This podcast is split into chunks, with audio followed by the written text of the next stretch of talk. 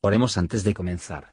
Señor, por favor, déjanos entender tu palabra y ponerla en nuestros corazones. Que moldee nuestras vidas para ser más como tu Hijo. En el nombre de Jesús preguntamos. Amén.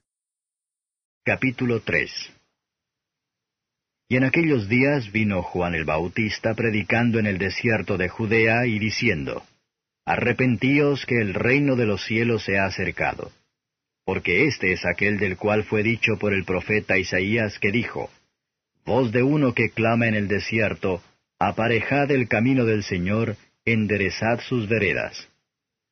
Y tenía Juan su vestido de pelos de camellos y una cinta de cuero alrededor de sus lomos, y su comida era langostas y miel silvestre.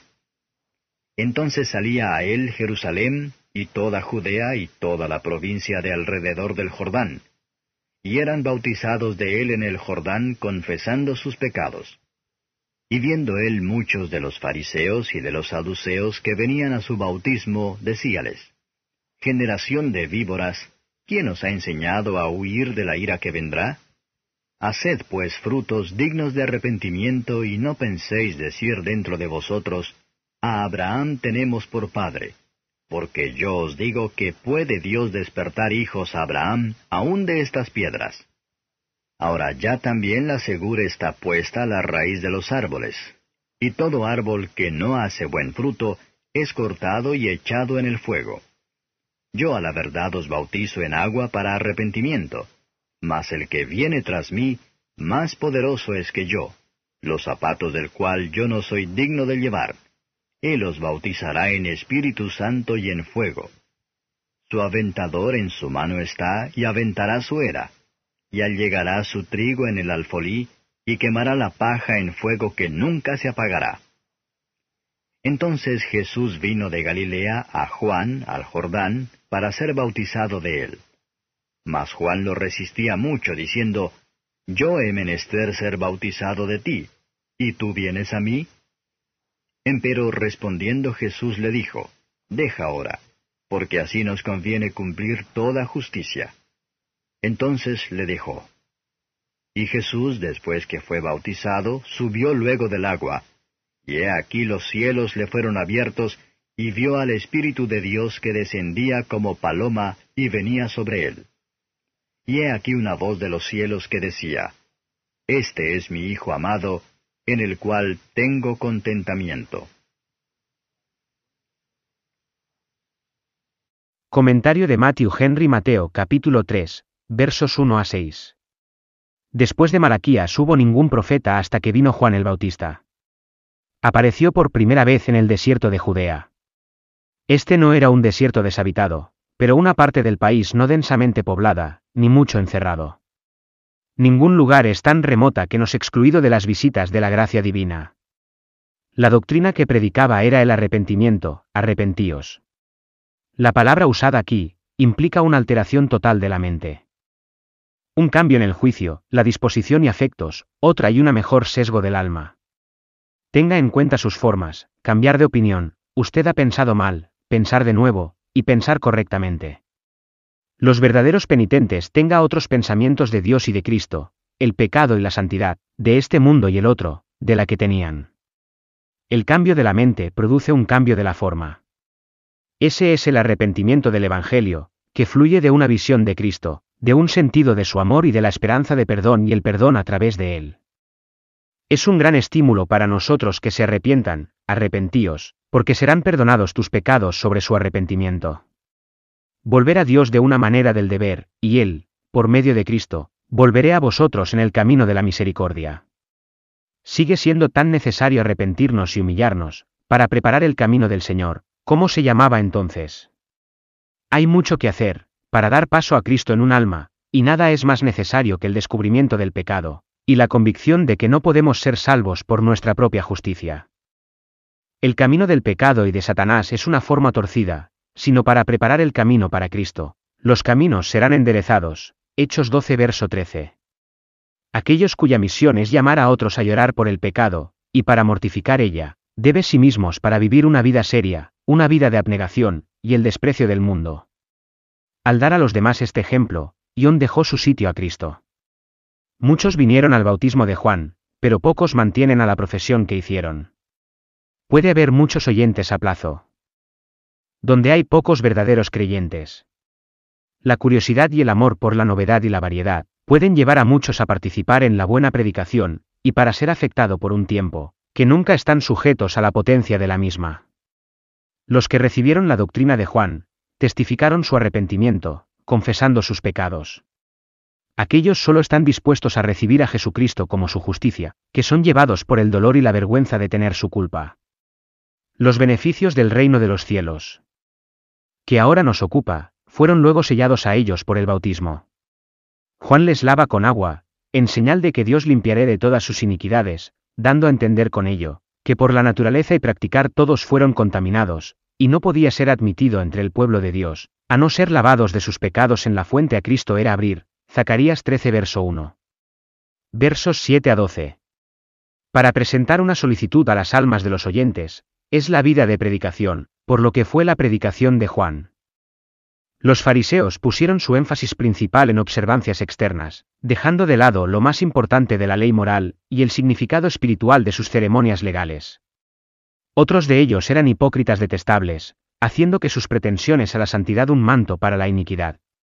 Los saduceos se topó con el extremo opuesto, negando la existencia de los espíritus, y un estado futuro. Eran los infieles burladores de la época y el país.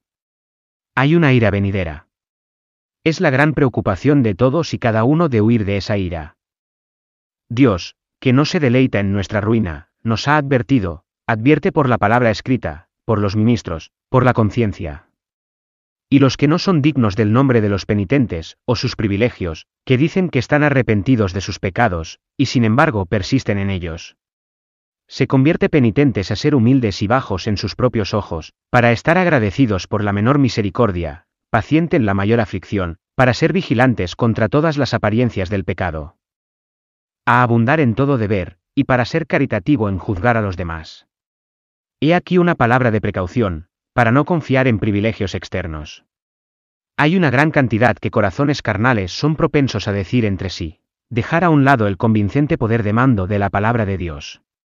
Multitudes, al descansar en los honores y las meras ventajas de sus miembros por ser de la Iglesia hacia el exterior, están destituidos de los cielos.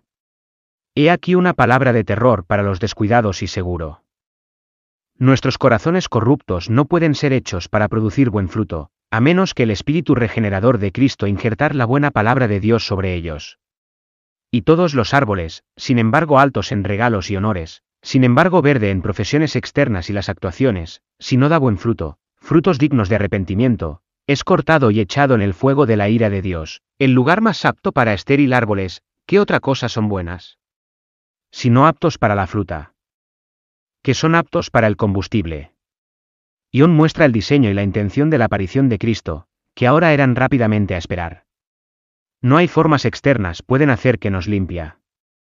No hay ordenanzas, por quienquiera que sean administrados, o después de cualquier modo, se puede suplir la falta del bautismo del Espíritu Santo y de fuego. El poder purificador y limpieza del Espíritu Santo puede producir que la pureza del corazón, y esas emociones santas, que pertenecen a la salvación. Cristo es el que bautiza con el Espíritu Santo. Esto lo hizo en los dones extraordinarios del Espíritu enviado sobre los apóstoles, Hechos 2 verso 4. Esto lo hacen las gracias y consuelos del Espíritu, dado a los que se lo pidan, Lucas 11 verso 13, Juan 7 versos 38 y 39, ver Hechos 11 verso 16. Observe aquí, la iglesia hacia el exterior es baja de Cristo, Isaías 21 verso 10. Los verdaderos creyentes son como el trigo, importante, útil y valioso, hipócritas son como el tamo. La luz y el vacío, inútil y sin valor, llevados por doquiera de todo viento, estos se mezclan, el bien y el mal, en la misma comunión hacia el exterior. Hay un día que viene cuando se separan el trigo y la cizaña. El juicio final será el día de distinción, cuando los santos y los pecadores se separaron para siempre. En el cielo, los santos se reúnen, y ya no se dispersan, que son seguros, y que ya no es puesta, separado de los vecinos corruptos sin y afectos corruptos dentro. Y no hay paja entre ellos. El infierno es el fuego que nunca se apagará, lo que sin duda será la porción y el castigo de los hipócritas y los incrédulos.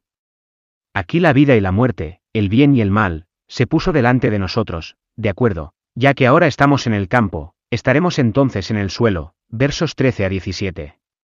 Condescendencias gracia de Cristo son tan sorprendentes, que aún los creyentes más fuertes al principio casi no los pueden creer, tan profundo y misterioso, que incluso aquellos que conocen bien su mente son aptos para iniciar las objeciones en contra de la voluntad de Cristo. Y los que tienen la mayor parte del Espíritu de Dios, mientras que aquí, a ver qué tienen que aplicar a Cristo por más. Cristo no niega que Juan había necesidad de ser bautizado por él, sin embargo, declara que ahora será bautizado por Juan. Cristo está ahora en un estado de humillación. Nuestro Señor Jesús miró a él también le conviene cumplir toda justicia, de poseer toda institución divina, y para mostrar su disposición a cumplir con los preceptos de justicia de todo el Dios. En Cristo y por Cristo, los cielos se abren para los hijos de los hombres. Este descenso del Espíritu sobre Cristo, demostró que Él fue investido con sus influencias sagradas sin medida. El fruto del Espíritu es amor, gozo, paz, paciencia, benignidad, bondad, fe, mansedumbre, templanza. En el bautismo de Cristo no fue una manifestación de las tres personas de la Santísima Trinidad.